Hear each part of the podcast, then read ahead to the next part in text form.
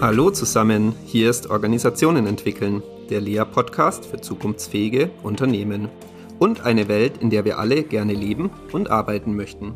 Ich bin Corbinian Wittmann und spreche heute wieder mit Christina Grubendorfer, Gründerin von Lea und Autorin.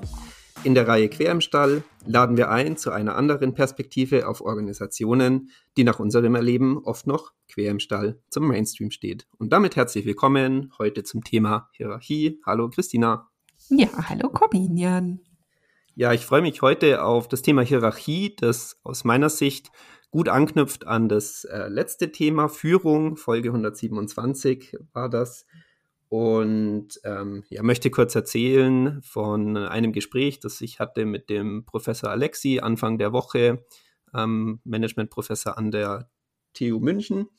Und mit dem hatte ich diskutiert, der hatte so dieses Thema Führung aus der Perspektive, ähm, ja, Perspektive eigentlich Führung als das, was die Führungskraft tut oder mit dem Blick auf die Mitarbeitendenführung dann ähm, erzählt er, er würde das so aus dem Englischen auch unter dem Begriff äh, Leadership zusammenfassen. Und wir hatten ja Führung erweitert als Begriff mit dem, wie du es am Ende zusammengefasst hast, ähm, ja, Führung eigentlich als Fähigkeit der Organisation, die deutlich mehr ist ähm, als nur die Mitarbeitendenführung oder eben nur die Rolle der Führungskraft. Und da schließt sich jetzt eben für mich äh, logisch die Frage an, ähm, ja, es gibt aber ja doch die Führung als formale Macht, die dann in der Hierarchie ähm, eingebettet ist. Und wenn ich eben bei mir ins Unternehmen schaue, dann habe ich eben eine Führungskraft und die hat auch eine gewisse formale Macht und die kann, muss mir den Urlaub genehmigen beispielsweise. Und darüber würde ich heute gerne sprechen. Das Ganze sieht man dann irgendwie in einem Organigramm meistens, diese Hierarchie. Und ja, möchte mit dir heute darüber sprechen, wie du denn ähm, auf das Thema Hierarchie schaust. Und ähm, später möchten wir dann auch drauf kommen, wo, ja, was denn dazu auch so der aktuelle Diskurs ist, welche Stimmen es dazu gibt. Aber jetzt erstmal als Einstiegsfrage, Christina, wie blickst denn du auf das Thema Hierarchie? Ja, also erstmal ist Hierarchie ähm, ganz eng verbunden mit Organisation. Das ist jetzt erstmal wahrscheinlich eine Antwort, die nicht jedem schmeckt, denn ähm, Hierarchien, äh, ja, du hast es gerade schon angesprochen, sind ja ähm, eigentlich auch ziemlich in Verruf geraten, kommen wir halt später nochmal dazu. Aber eigentlich kann man sagen, äh, die Hierarchie ist sogar die Organisation. Huiuiui, heftige These, ne? Oder man könnte etwas abgeschwächter sagen, Hierarchie und Organisation gehen Hand in Hand. Ne? Also erstmal so von der Definition her, äh, Hierarchie ist ja, wenn man es übersetzt, sogar die heilige Ordnung. Also die heilige Ordnung einer Organisation. Und was damit gemeint ist, ist, äh, dass es eine Rangordnung gibt, äh, der verschiedenen Rollen und Funktionen. Und typischerweise wird es dann ja so ganz wie im alten Ägypten äh, wie so eine Pyramide auch dargestellt. Und immer so mit dieser Idee, ganz oben äh, haben die Leute am meisten zu entscheiden und die ganz unten haben am wenigsten zu sagen. Und dann wird durch die Hierarchie eben auch gleich festgelegt, wer mit wem eigentlich zu tun hat in der Organisation. Also eigentlich, genauer gesagt, formal gesehen zu tun hat, wer über wen, also wer wen über was zu informieren hat und dadurch, und das ist eben das Praktische, entsteht ein sehr zentraler Steuerungs- und Koordinationsmechanismus. Und man könnte sagen, das ist eben auch das eigentliche Erfolgsparadigma einer Organisation. So. Könnte man dann jetzt bringe ich ein bisschen Verwirrung rein, glaube ich, mit, mit meiner Frage. Ich mache es trotzdem. Könnte man dann eigentlich sagen, dass die, die Hierarchie hier als Begriff in der Organisationstheorie ähm, vielleicht sogar so ein bisschen das ist, was man sehr eng als Führung oder was viele Leute als Führung verstehen würden, ähm, wenn es eben die Entscheidungsmacht auch ist oder die Steuerungsmacht, die man dann hat. Hm, na, ich weiß gar nicht. Also, weil wenn man auf Hierarchie guckt, dann guckt man, gucken ja auch viele automatisch reflexhaft wieder auf Personen, auf Hierarchen. Und, und gleichzeitig ist die Hierarchie ja aber auch eine Struktur, die auch für sich eine Wirkung entfaltet und die eben nicht immer nur, ähm, die nicht immer nur die Personen braucht, äh, die dann auch sich als Hierarch oder Hierarchin ähm, fühlen. So, das, also es hört sich jetzt ein bisschen abstrakt an, aber es wird schon ein bisschen klarer, wenn man sich eben überlegt, ähm, äh, mal angenommen, du möchtest jetzt irgendetwas entscheiden oder entschieden wissen, was du dir neu ausdenkst in deiner Arbeit. So, dann weißt du, weil es die Hierarchie gibt, weißt du jetzt, an wen du dich da zu wenden hast. So, du weißt, dass es eben bestimmte Rollen und Funktionen gibt, die du bei bestimmten Fragestellungen einbeziehen musst. Und da ist es jetzt erstmal egal, ob die jetzt dir übergeordnet sind oder ob die dir untergeordnet sind oder so. Ne? Mhm. Und das ist eben diese, diese Struktur, die dir hilft, dich zu orientieren. So, und das ist ja Genau. Also das ist ja mhm. vor allen Dingen erstmal die Hierarchie. Ja, das fand ich jetzt nochmal hilfreich. Also ich glaube, genau was ja die Organisationstheorie macht, ist immer eigentlich zu versuchen, ohne die Person ähm, auszukommen. Und du hattest jetzt eben gesagt, ja, Hierarchie ist eigentlich das Formale, also die Ordnung, Struktur, die dann Entscheidungswege, Kommunikation, ähm, aber auch das Thema Führung natürlich ähm, mitbestimmt. Und, ja, die Person ist ja. zumindest was Eigenes. Ne? Also ich würde jetzt nicht sagen, die Organisationstheorie versucht, ohne die Person auszukommen. Die Person ist schon sehr, sehr wichtig. Aber es macht eben total Sinn und hat ganz viele Vorteile, die Hierarchie ähm, im Sinne von Kommunikationswegen zu betrachten, die eben zu gehen sind im Unternehmen. Ähm, und das eben erstmal losgelöst davon, wer dann letztlich die Personen sind, die dann bestimmte Rollen einnehmen. So. Aber Rollen und Funktionen sind eben auf jeden Fall dann Teil dieser Kommunikationswege. Mhm.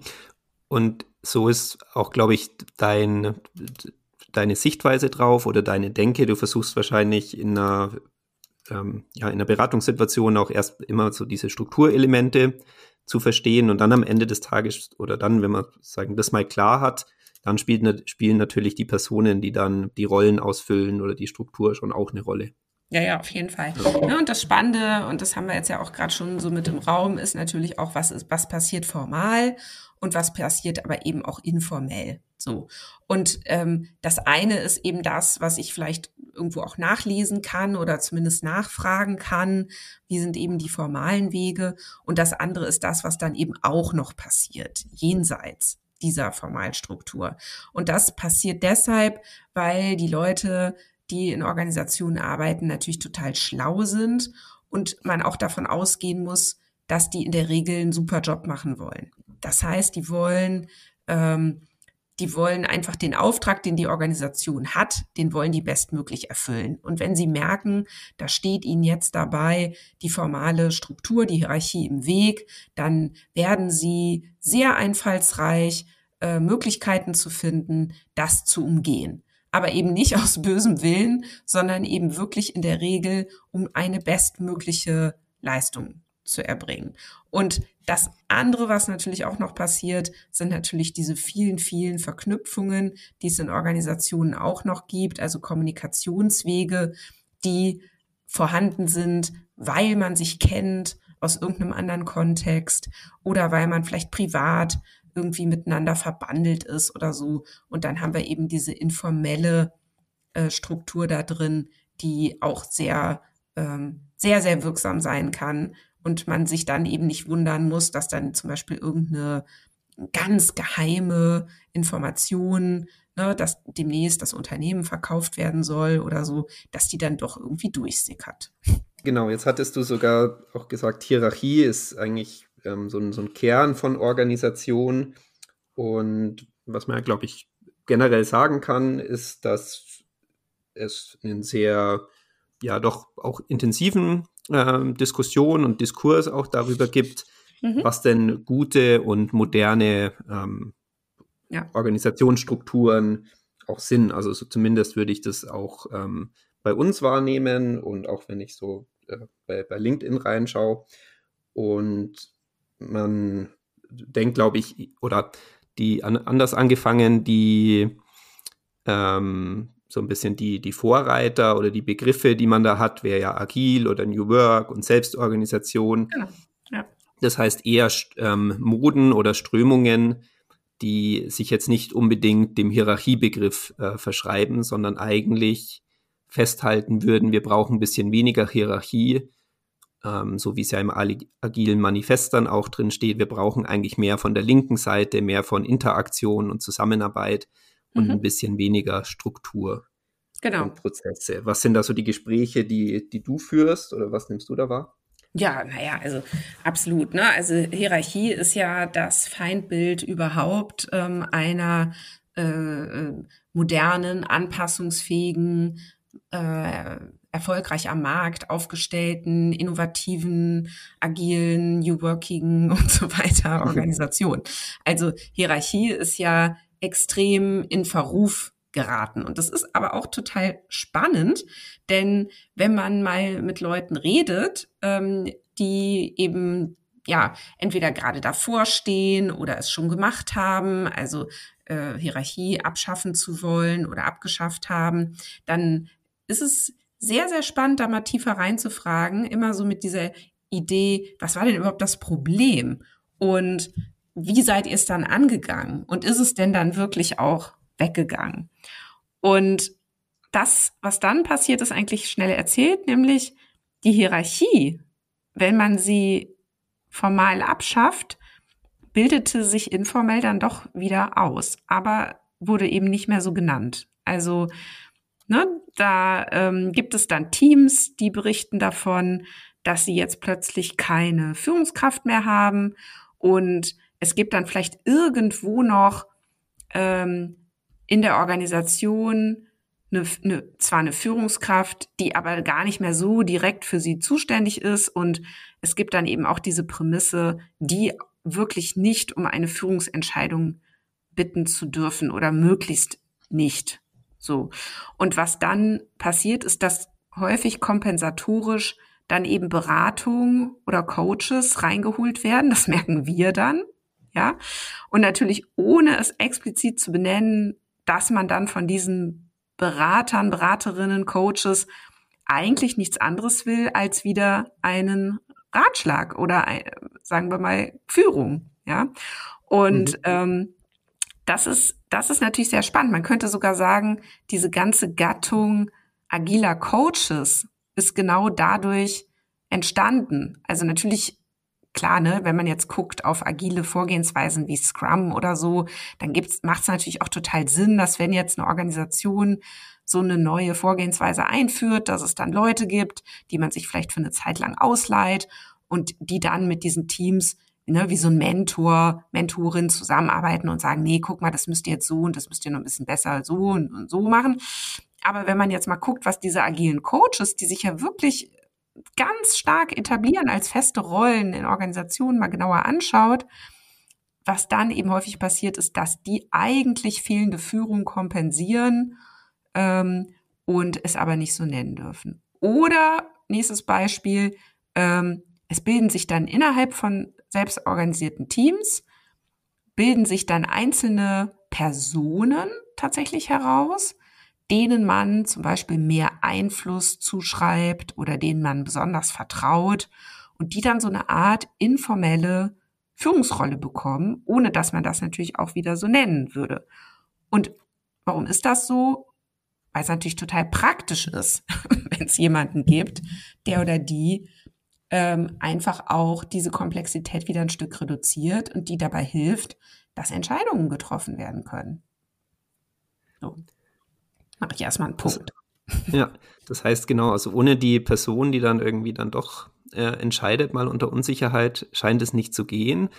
Ähm, ich will noch zwei Dinge erzählen, ähm, so ein bisschen Praxisblick. Also es scheint auf jeden Fall momentan nicht ähm, besonders hip mit so einer klassischen Aufbauorganisation irgendwie zu werben, sei es eine Matrix, sei es eine Pyramide, funktional, Und ich hatte mir erst von McKinsey ein bisschen was angeschaut, was die so im Bereich Organisation machen. Und die hatten ja früher, glaube ich, auch sehr stark das Thema Matrix mhm. beraten. Und die haben jetzt ein Organisationsmodell, das nennt sich Helix. Kennst du das? Nee. Genau, also das sieht dann eben aus wie so eine Doppelhelix. Mhm. Und am Ende des Tages ähm, sagen, ist der, ist der Kern, dass sie sagen, man muss eben das Thema ja, Führung von Personen und, und fachliche Führung, inhaltliche, funktionelle Themen trennen. Und das muss dann wie so eine Doppelhelix ineinander greifen. Und jetzt schreibt zum Beispiel Jürgen äh, Appelo in seinem Blog, dass er sagt eigentlich, ja, am Ende des Tages ist es ja eigentlich genau das gleiche wie eine Matrix ja, wollte ähm, ich aus seiner sagen. Sicht. Ja. Genau. Und es scheint aber eben aus sozusagen nicht äh, gerade nicht angebracht, sowas wie eine Matrix darzustellen, also wo die, die Hierarchie gut ersichtlich ist, sondern äh, man berät vielleicht ähnliches oder kommt aus, aus Gründen, wie halt Organisationen funktionieren, vielleicht auch gar nicht drumrum, eine Hierarchie zu haben.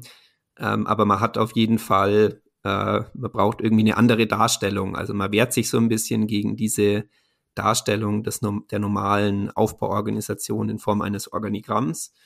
Und das konnte ich auch ähm, genau bei uns, ähm, schaue ich mir gerade verschiedene Institute an, wie sich die organisiert haben. Und hatte ich auch mit einem Institut, war es ganz spannend, weil die sich auch ein neues Organisationsmodell ähm, gegeben hat und das dann eher tortenförmig und, und kreisförmig aussieht ähm, und weil die bewusst eben diese Pyramide nicht mehr zeigen wollten ähm, als Bild. Und dann trotzdem gibt es am Ende des Tages natürlich einen Institutsleiter. Das heißt, ganz, ganz kommt man eben nicht raus. Aber es scheint so ein Bedürfnis zu geben, es anders darzustellen und möglichst wenig von der Hierarchie, zumindest optisch, äh, zu mhm. zeigen. Ja, ja, genau. Also das äh, kenne ich auch. Also dass man dann diese Pyramide eher in so einen Kreis überführt und dann hat man aber trotzdem so ein Zentrum, ne, das dann im Prinzip mhm. wie so die Spitze der Hierarchie ist und dann hat man diese Peripherie ähm, oder wie auch immer man das nennt. Und ja, also es ist, ich finde es total nachvollziehbar, sich an Hierarchien zu stören, denn, und da müssen wir ja auch mal hingucken, sie haben natürlich ihre Nachteile. Ja, natürlich ist es so, dass ähm, man auf die Idee kommen kann, Mensch, ist denn das überhaupt noch zeitgemäß? Diese, mh, hm, diese Idee von da oben sind so ein paar Hierarchen, die denken sich alles Tolle aus, die machen die Strategie, die arbeiten an der Zukunft des Unternehmens und die anderen, die führen das dann aus. Und ich denke, da sind wir uns schnell einig, diese also A, das hat sich eh schon längst überholt und B, ähm, so ist es ja auch nicht wirklich. Also im Gegenteil, es ist ja ein totaler Mythos, dass Menschen, die an der Spitze von Organisationen arbeiten, in irgendeiner Weise den besten Überblick hätten über ihr Unternehmen. Im Gegenteil, die werden ja häufig so kurz gehalten. Ne, die bekommen überhaupt nicht aus ihrer Organisation alles alle Informationen, die bekommen wichtige Dinge überhaupt nicht mit. Warum? Weil es ihnen nicht zugetragen wird. Kann man jetzt wieder fragen, warum wird es ihnen nicht zugetragen? Ja, weil sie sich teilweise einfach auch nicht so verhalten, dass es sich lohnt, es ihnen zuzutragen, ne? muss man dann an, irgendwie an der Stelle sagen. Und ähm, deswegen ist mein Tipp, wenn ich mit, mit Top-Managern arbeite, wenn ich mit Vorständen arbeite, immer dass sie sich umgeben sollen mit Leuten, die frech zu ihnen sind, die ihnen unverblümt sagen, was sie besser machen müssen. Und was natürlich stattdessen passiert, ist, dass sie sich mit Leuten umgeben, die sich opportun verhalten, die ihnen natürlich ihnen nicht sagen, was sie wieder für einen Bockmist gemacht haben, sondern die ihnen immer schön ihr eigenes Bild ihrer Großartigkeit wieder bestätigen. Und das ist äh, ein totales Problem. Aber nochmal zurück zum Thema Hierarchie und Mythos des Überblicks an der Spitze. Also es ist wirklich eine sehr, sehr schlecht sitzende Metapher zu sagen, da steht jemand auf der Brücke und, und, und steuert das Schiff oder da ist der Feldherr auf dem Hügel und überblickt die Lage. Das ist ja totaler Quark. Das ist ja nicht so. Das Wissen und die Intelligenz steckt natürlich in Organisationen sowieso ganz woanders und steckt bei den Leuten, die nah dran sind am Markt, die nah dran sind an den Kunden, die nah dran sind an den sonstigen Stakeholdern, die noch wichtig sind für eine Organisation. Und, ähm, und die machen das sowieso, äh, was sie für richtig halten. Dann hätte ich, also ja, am Anfang verstanden, auch Hierarchie kann ich auch nicht komplett aussperren. Also auch wenn ich jetzt mir eine andere Darstellungsform des Organigramms gibt, dann stellt sich natürlich trotzdem bei einem Kreis irgendwann die Frage, was ist denn in der Mitte oder wer entscheidet dann tatsächlich? Und unter diesem Aspekt, was, was wären denn die Tipps? Also die, der Tipp wäre ja nicht irgendwie diese komplette Selbstorganisation mhm. einzuführen, sondern vermutlich ähm, so ein bisschen zu wissen, für was ist Hierarchie da und wo nützt es mir und dem, dem Wunsch, das ein bisschen zurückzufahren, dem, der ist ja vermutlich gar nicht verkehrt oder an vielen mhm. Stellen nimmt der ja schon auch Symptome oder Probleme wahr, ja. die, die auch richtig sind und die ja. angegangen werden müssen. Dann ist ja so ein ja. bisschen der, der Frage nach, also die Frage nach dem richtigen Weg und dem richtigen Maß. Ähm, Ganz genau. Ja. Ähm, vielleicht zu deinem ersten Punkt nochmal. Diese, diese, dieser Begriff selbstorganisiertes Team ist ja sehr ungünstig gewählt, weil in Organisationen passiert ja sowieso alles selbst organisiert. Das heißt, die Selbstorganisation habe ich immer. Die, die muss ich nicht herbeiführen. Und selbst mit einer totalen Pyramide habe ich eine Selbstorganisation. Also es wäre ja schrecklich, wenn es die nicht gäbe.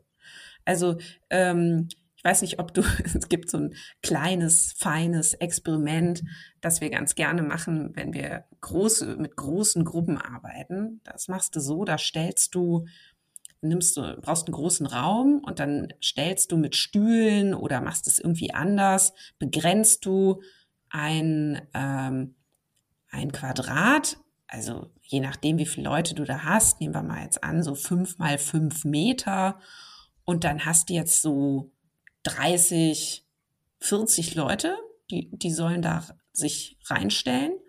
Und jetzt vergibst du Rollen und sagst, die Hälfte der Leute ist jetzt Führungskraft und die andere Hälfte der Leute ist Mitarbeiter, Mitarbeiterin ohne Führungsverantwortung. Und jetzt sollen die Führungskräfte sich jeweils eine Mitarbeiterin, Mitarbeiter suchen. Und dann haben sie ähm, verschiedene Möglichkeiten, Befehle zu geben. Und du kannst das dann wieder begrenzen, zum Beispiel vor, zurück, links, rechts. Wenn du es noch ein bisschen lustiger machen willst, dann sagst du noch wenden. so, und jetzt machst du Phase 1 und sagst so, jetzt geht's los und jetzt steuert mal, jetzt führt mal eure Leute hier und das Ziel ist, dass es kein Gerempel gibt. Also, dass niemand jemanden berührt, ist noch die schwierigste Stufe. Ne? Aber zumindest jetzt erstmal soll niemand irgendwen anrempeln. So, und jetzt geht's los. Und jetzt sagen die, ne, jeweils ihren Partnern vor, zurück, links, rechts. Was passiert? Es ist ein totales Chaos. Also es wird natürlich gerempelt, es äh, geht vor allen Dingen wahnsinnig langsam und es ist auch echt mühsam. So. Zweite Phase des Experiments sagt ihr, so, jetzt seid ihr alle gleich, jetzt lauft mal einfach alle los und achtet darauf, dass ihr euch nicht anrempelt. So, was passiert? Es geht natürlich super, ne?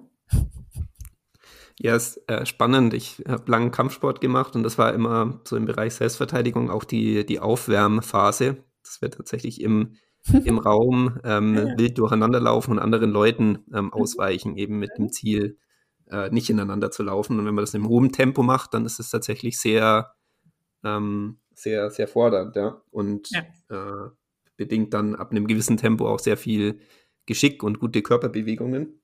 Ähm, aber ich stelle mir die, diese Phase mit Kommandos stelle ich mir extrem witzig vor. Ja, jetzt, ja, jetzt kommt aber jetzt kommt aber die Wendung, denn dieses Experiment wurde vor ein paar Jahren, als so die Agilität so überall reinspülte, als Beispiel hergenommen, jetzt Argumente zu haben dafür, dass es keine Führungskräfte braucht also ich habe es selber, ich habe selber sogar so benutzt mal Ja, und habe gesagt, seht ihr, und das ist doch der tollste Beweis, braucht keine Führungskräfte.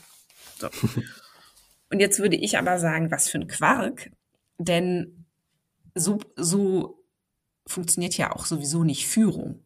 Also jetzt stell dir mal vor, du hättest den ganzen Tag lang jemand neben dir stehen, der oder die dir immer sagen würde, so Corbinian, jetzt bitte in die Tastatur, jetzt machst du bitte das Licht an, jetzt machst du es aus und so weiter.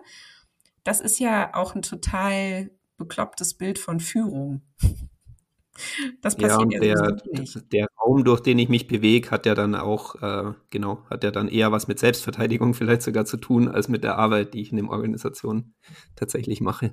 Ja, eben. Ne? Und insofern ist dieses ganze Experiment kein gutes Beispiel, um zu zeigen, ähm, dass äh, es keine Führungskräfte braucht, sondern es ist ein gutes Beispiel, um zu zeigen, äh, weiß ich nicht, wie sich Leute, also wie Kommunikation auch ohne Worte gut gelegen kann oder wenn jeder, jede sich selber steuert, dass es dann eben am besten wird. Und das passiert aber eben sowieso in Organisationen. Das machen die Leute den ganzen Tag lang. Die haben halt einen Rahmen und der ist ja auch da, ne, durch dieses ähm, Viereck, was du da stellst. Und, ähm, und dann arbeiten die einfach und machen einen guten Job. so, das ist ja eh das. Ob jetzt mit Hierarchie oder ohne Hierarchie. So. Und natürlich, ja, man muss jetzt auch noch mal markieren, na klar, wird, ähm, wird mit Hierarchie auch, äh, werden auch unliebsame Dinge durchgesetzt. Das ist ja auch wieder Vor- und Nachteil jetzt aus Sicht der Organisation. Denn wenn du ein Hierarch bist, dann bist du nicht darauf angewiesen, dass die Leute dich unbedingt mögen. Ja, sondern du hast einfach diese Position und die hast du jetzt vielleicht schon 20 Jahre und die wirst du auch die nächsten zehn Jahre immer noch haben, wahrscheinlich.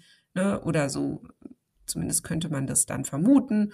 Und deswegen ähm, kannst du jetzt auch eine sehr unbeliebte Entscheidung treffen und sagen, so, ich verstehe, ihr findet das alle blöd, aber so machen wir es jetzt. Ne? So, und dann mhm. sind ein paar Leute sauer auf dich und dann findest du das vielleicht nicht so toll, aber eigentlich kann es dir auch egal sein. So, aber, ne, weil du halt, du hast nichts zu befürchten. So, und das sind ja wiederum auch die Effekte, wenn man jetzt auf die Mitarbeiter, Mitarbeiterinnen schaut die dann eben unangenehm sind an Hierarchie und wo die Leute dann zu Recht auch sagen, boah, er geht ja gar nicht, ja, jetzt drückt er da seine Entscheidung durch, anstatt uns mal ordentlich mitzunehmen oder mal zu fragen, so und dann, äh, ja, kann man natürlich auch verstehen, dass man, dass man sich darüber ärgert und dass man dann sagt und und schon allein aus diesem Grund gehört die Hierarchie abgeschafft.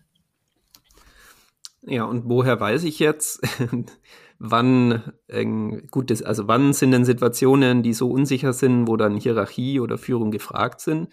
Und wann mache ich mir eher Gedanken darüber, eben meine, meine Macht, die ich qua der Hierarchie habe, eben nicht zu nutzen? Ja, also die Frage beantworte ich dir gleich. Ich bin dir aber auch noch eine andere Antwort schuldig, merke ich gerade. Du hattest ja vorhin noch gefragt, was sind dann jetzt eigentlich konkrete Tipps, ne? So. Also die erste Frage war ja das mit der Selbstorganisation und dann hattest du irgendwie so mhm. gefragt, ähm, woher weiß ich aber dann ja vielleicht, ähm, wo ich ansetzen kann oder so. Genau, da wäre. Genau, ja. da wäre ähm, mein Tipp, ähm, also erstens, man sollte sich bewusst machen, dass die Hierarchie wirklich auch ein Rückgrat jeder Organisation ist. Und wenn du sie abschaffen willst, dann brauchst du sehr viele Krücken, damit die Organisation weiterlaufen kann. So. Und das, und der zweite Tipp wäre dann, wenn du ein Problem identifizierst, also zum Beispiel ein Innovationsmangel oder ähm, es ist ähm, die Arbeitgeberattraktivität äh, wird angezweifelt. Ja, also Leute kommen rein und sagen, oh nee, Leute, das ist ja total hierarchisch, hier habe ich keinen Bock. Ähm, hinterfrage, ob die Hierarchie wirklich die beste Erklärung ist für ein identifiziertes Problem. Ja, denn es könnte ja auch ganz andere Ursachen haben, wenn eine Organisation eben zum Beispiel zu wenig innovativ, zu wenig attraktiv für neue ähm, Arbeitnehmer oder zu wenig kundenorientiert ist. Und das nächste ist dann, wenn man wirklich identifiziert hat, was das tatsächliche Problem ist, dann eben auch die Organisation nur dort zu verändern, wo es wirklich notwendig zu sein scheint. Also das kann ja total ausreichen, eine Führungsebene rauszunehmen, anstatt mhm. gleich die ganze Hierarchie abzuschaffen. Ja, oder manchmal kann es auch helfen, eben ähm, eine neue Rolle einzuführen oder Rollen und Funktionen anders zuzuschneiden oder andere Kommunikationsformate einzuführen. Das, das kann ja schon total ausreichen, beziehungsweise es ist ja schon, ist ja auch schon eine ziemlich große Veränderung für eine Organisation, das zu machen. Ja, finde ich ähm, gute Tipps tatsächlich. Ich hatte ja vorher erzählt, ähm, dass ich verschiedene Institute ähm, auch mir, mir ansehen darf, um dann so ein bisschen die Erkenntnisse auch wieder aufzubereiten und anderen Instituten zur Verfügung zu stellen. Da hatte ich gerade eben ein Institut, die ähm, eher eine, eine, eine, Kreisdarstellung der Aufbauorganisation gewählt haben und ein anderes Institut, ähm, mit dem ich mit denen ich gesprochen hatte, die haben genau das gemacht, was du gerade ähm, erzählt hast. Das heißt, die haben eben eine eine Ebene rausgenommen ähm, aus der Aufbauorganisation, um das Ganze ein bisschen abzuflachen. Und die haben noch so andere Gremien, die sich selbst organisiert ähm, gebildet hatten, in die formale Struktur integriert und so ein bisschen die, die Idee dahinter war dieses Bild von dem Kotter, von dem Dual Operating System, also so einem dualen Betriebssystem, das einmal auf die klassische Aufbauorganisation setzt und gleichzeitig mhm. eben die Funktionsweise von sozialen Systemen nicht außer Acht lässt und mal eben drüber nachdenkt, wie kriege ich denn beides irgendwie miteinander ähm, verheiratet. Und nach dem Denkmodell hatten die dann eben als Lösung, dass sie auch quasi selbstorganisierte Gremien oder selbstorganisierte Gruppen, die unabhängig von der Aufbauorganisation ähm, entstanden sind, also die unabhängig von den formal vorgeschriebenen Kommunikationswegen und Gruppen entstanden sind, solche ähm, schon ja selbstorganisiert entstandene Gruppen eben weiter zu stärken und dann äh, entsprechend einzubinden. Also genau die Tipps, die du jetzt gegeben hattest, haben die ähm, auch ohne dass es den Podcast gab, sozusagen umgesetzt. Oder ich finde es ja auch immer wieder spannend, wenn man bei verschiedenen Autoren ja sozusagen so unterschiedliche, ähm, also zwar unterschiedliche Modelle ähm, hat, aber von der Denkweise es ja doch sehr, sehr ähnlich ist, was da dahinter ja. steckt. Ja, nur eben ähm, bei sowas also jetzt eine Hierarchieebene zum Beispiel rauszunehmen, äh, dein erstes Beispiel, das ist natürlich auch durchaus tricky, ne? Weil wenn du dir überlegst, dass zum Beispiel es vorher eine Führungsspanne gab von zehn Leuten und du ziehst jetzt oder du holst jetzt eine Hierarchieebene raus, dann hat plötzlich eine Führungskraft eine Führungsspanne von 100 Leuten. So.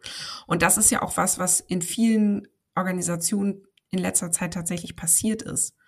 Und jetzt sei mal Führungskraft von 100 Leuten, die aber eigentlich selber klarkommen sollen. Und ja. dann sei mal dafür verantwortlich, was die machen. Das ist. Ich glaube, ja, also in, in dem Stress. Fall ja. ja, also mega guter Punkt. Also in dem Fall war es mhm. tatsächlich so, dass es sehr kleine Gruppen war, waren. Deswegen hatte man sich ja, das ja. dann entschieden, das zu machen. Aber mhm. ich gebe dir trotzdem recht, weil auf dem sozusagen auf dem Foliensatz, den ich jetzt aufbereitet hat, sieht das sehr toll aus. Ne? Da ist jetzt quasi so vorher und dann eine Hierarchie eben raus nachher. Und dann denkst du, ja, ja, super, genau, flachere Hierarchie. Aber wie du gerade ansprichst, dass das natürlich so ein Veränderungsprozess ähm, dann jetzt nicht unbedingt irgendwie ähm, ja, ähm, der ein leichter Weg ist und dass es natürlich so linear von der Überlegung ähm, zur Umsetzung auch nicht läuft, sondern da ähm, ja in einer Organisation über einen längeren Zeitraum ganz, ganz viele Dinge irgendwie besprochen und geklärt werden müssen und vielleicht auch nicht jeder damit einverstanden ja. ähm, ist. Das ist, glaube ich, ähm, auch wichtig zu betonen. Das heißt, es gibt ja wahrscheinlich, wenn man irgendwas umorganisiert, gibt es jetzt auch keinen Weg, der nicht anstrengend oder nicht äh, kompliziert ist am Ende des ja. Tages. Naja, das stimmt. Und was du auch ansprichst, auch mit diesem dualen Betriebssystem, ähm, da ist es ja sogar intentional gemacht. Aber was auch viel passiert ist in Organisationen, die eben in einzelnen Bereichen selbstorganisierte Teams eingeführt haben ähm, oder die ja irgendwelche agilen Experimente gemacht haben, die hatten dann plötzlich so eine Zweiteilung auch in der Organisation. Ne? Und dann gab es eben so diesen, diesen alten, in Anführungsstrichen, ne, klassisch organisierten Kontext und dann eben die andere, der andere Bereich, der dann eben plötzlich anders arbeitet. Und das führte natürlich dann auch zu interessanten, interessantem Fingerpointing. Dieses, äh, wieso dürfen die denn das? Wieso dürfen die jetzt plötzlich hier rumlungern, als ähm, ne, wären sie irgendwie zu Hause oder so und dann dürfen, dann wollen wir jetzt aber wenigstens auch unsere Krawatte nicht mehr tragen oder andersrum, ne, oh Gott, die da in ihren steifen Anzügen mit ihren weißen Hemden, oh Gott, oh Gott und so weiter. Und dann wird's natürlich denen in der Hierarchie häufig sehr sehr mulmig, weil sie, und das knüpft nochmal daran an, was wir eben besprochen haben, sie dann nämlich im Notfall äh, sich nicht berufen können, äh, dass sie ja ihren Teams jetzt blind vertraut haben. Gleichzeitig müssen sie es aber tun. Ja, weil das ist ja diese neue Organisationsform und die muss ja, die muss ja ohne sie als Führungskraft auskommen. Wäre das dann auch schon so ein, vielleicht so ein bisschen das äh, Ende dieser Folge oder nee, ja, so ein bisschen ein zusammenfassender Tipp, ähm, zu sagen, mach dir Gedanken, was Hierarchie ist, für was es auch da ist, ähm, wo du Schnittstellen besprechen musst und finde eine Art und Weise, das zu diskutieren und darüber zu sprechen. Ganz genau. Ne? Also der Tipp wäre hier, schau dir ganz genau an, wie die Hierarchie in deiner Organisation funktioniert, wie sie gelebt wird. Beobachte ganz genau, an welchen Stellen es immer wieder zu Spannungen kommt. Und dann suchst du genau für diese Fälle nach Lösungen. Und was eben auch nochmal spannend ist, um so eine eigene Learning Journey durchs eigene Unternehmen zu machen, ist, dass du Ausschau hältst nach den Teams, die irgendeine andere Art zu arbeiten für sich gefunden haben, die eigentlich durch die formale Hierarchie gar nicht abgebildet ist. Also suche in deinem Unternehmen nach Teams oder nach Abteilungen, die zum Beispiel tagtäglich irgendwelche Kundenprobleme lösen oder irgendwelche anderen Probleme lösen und, und staune und bewundere sie dafür, dass sie es geschafft haben, eine ganz eigene Arbeitsweise zu entwickeln. Und dann kann man natürlich gucken, also A, wie können wir es schaffen, dass wir die jetzt nicht weiter stören? und B, ähm, wo kann man das eigentlich noch wiederholen bei uns in der Organisation? Ja, das begegnet mir auch tatsächlich immer wieder, weil ich würde sagen, ähm, das Unternehmen in, oder die Organisation, in der ich jetzt arbeite, ist eher hierarchisch geprägt, aber ich bin immer wieder fasziniert, ähm, wenn ich mit bestimmten Bereichen arbeite, ähm, wie gut die sich innerhalb dieser Hierarchie dann sozusagen, ja, ich würde nicht sagen selbst organisieren, sondern wie, wie gut die in ihrem Bereich eben einen, einen Modus gefunden haben, der sehr modern ist, wenn man so möchte, oder der sehr agil daherkommt, was man jetzt gar nicht vermuten würde, ähm, wenn man eben die, die Organisation so von außen äh, betrachtet. Vielleicht noch so als gute Suchbewegung ist ja immer, was ist der Vorteil davon, von dieser Art, die Hierarchie zu leben und was handelt man sich aber eben auch damit ein und ist das, was man sich damit einhandelt, wirklich so schlimm, dass man an so ein, ich sage es jetzt nochmal extra, heiliges Ordnungsprinzip wirklich rangeht. Weil das ist schon, ist wirklich schon so ein, so ein Rückgrat von Organisation, dass es diese Hierarchie äh, gibt. So altmodisch das jetzt wirklich klingen mag und ist überhaupt nicht zeitgemäß, das so zu sagen. Aber ja, bevor man diese Hierarchie wirklich anpackt, lieber nochmal zu schauen, wie schlimm sind denn die Effekte und ist das, was aber der Vorteil davon ist, nicht eigentlich ja viel stärker? Und wenn wir sie aber abschaffen oder in Teilen abschaffen, dann muss man sich natürlich auch wenigstens immer die Frage stellen, und was handeln wir uns dann damit wieder ein? Ne? Denn die perfekte Organisation gibt es eben nicht. Und man muss immer wieder schauen, was ist mit der einen Form möglich und was ist mit der anderen Form möglich und wo wird es schwierig. Und diese Schwierigkeiten dann situativ zu bearbeiten, das halte ich für den intelligentesten Weg. Ja, dann Christina noch eine Frage. Ähm, du hattest den Begriff heilige Ordnung äh, für Hierarchie auch am Anfang benutzt. Warum denn heilig? Na, das ist tatsächlich ähm, die Wortherkunft aus dem Griechischen, aus dem Altgriechischen und das heißt tatsächlich übersetzt ähm, heilige Ordnung und kam wohl auch ursprünglich dann sehr aus so einem ähm, kirchlichen Kontext spannend. Ja, wieder was gelernt. Ähm, das war die Folge zu Hierarchie von Quermstall. Ähm, ja, vielen Dank wieder fürs Zuhören. Ich habe auch wieder viel gelernt. Vielen Dank, äh, Christina. Und ja, bis zum nächsten Mal. Genau, danke, Kombinieren. Tschüss. Ciao zusammen. Ja, dann kurzer Rückblick zur Folge. Ähm, Christina, haben wir die Punkte zur Hierarchie gut getroffen? Ja, ich war, ähm, ich, ich habe gemerkt, ich war teilweise so ein bisschen ähm, unstrukturiert heute. Also weil ähm, ich habe dann manchmal so viele Punkte im Kopf und würde die am liebsten alle gleichzeitig miteinander verknüpfen, ja. Oder ähm, bei mir bilden sich ständig wie so wie so Kreise im Kopf und ich denke dann, ah, wenn ich jetzt zuerst das erzähle, dann muss ich aber eigentlich vorher noch, eigentlich muss ich ja das noch und wenn ich aber das sage, dann muss ich vorher eigentlich noch das sagen. und dann passiert es mir manchmal, dass ich dann mich selber so unstrukturiert finde. Und dann habe ich gedacht, ah, wahrscheinlich ist echt gut, ich ähm, leg mir das dann doch irgendwie vor dem Gespräch dann fest, so nach dem Motto, das sind die drei Punkte, die ich aber unbedingt sagen will zum Thema Hierarchie. Ja, weiß ich gar nicht. Also ich trage ja vielleicht auch nicht immer dazu bei, dem mehr Struktur zu geben, sondern ähm, bringe ja auch sowohl aus meiner Praxis als auch ähm, ja, Dinge, die ich irgendwie lies oder die mir begegnet sind, wie das McKinsey-Beispiel, dann einfach ein an der Stelle, wo sie mir gerade in den Kopf kommen. Ähm, genau, und finde das aber eigentlich eher ja schön, wenn, wenn man so ein bisschen äh, sich gemeinsam eine Struktur entwickelt, weil jetzt die, die Top drei Punkte ähm, oder den perfekten Vortrag, den könntest du ja auch ohne mich machen. Ja, naja, das stimmt auch total. Also, äh, also A, finde ich deine Beispiele auch immer sehr hilfreich oder auch wenn du so in Resonanz gehst, so A, das äh, kenne ich auch. Und ähm, außerdem bist du ja so ein Störer. Also du bist ja, du hast ja immer so die Funktion, mich aus dem Konzept zu bringen, so ein bisschen.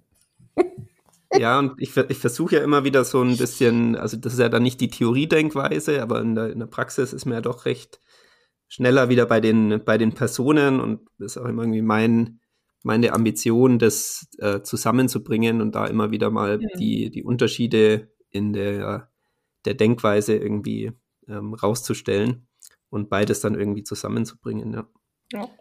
ja. Und ja, wenn man dann sogar noch Altgriechisch lernt nebenbei, dann ist doch alles wunderbar. genau, da mussten wir dann selber noch mal schnell googeln. An der Stelle darf man es dann sagen. Ähm, gut. Ja gut, lieber Comedian, dann vielen Dank wieder für die schöne Zusammenarbeit heute. Sehr gerne. Dann ciao Christina, schönen Nachmittag später. Danke dir auch. Tschüss. Ciao. Ja, das war Organisationen entwickeln, der LEA-Podcast für zukunftsfähige Unternehmen. Danke, dass du wieder deine Zeit mit mir verbracht hast. Gefällt dir mein Podcast? Dann würde ich mich riesig freuen, wenn du den Podcast in deinem Netzwerk weiterempfiehlst. Und falls du über Apple Podcast oder Spotify hörst, dann gib uns doch auch gleich fünf Sterne.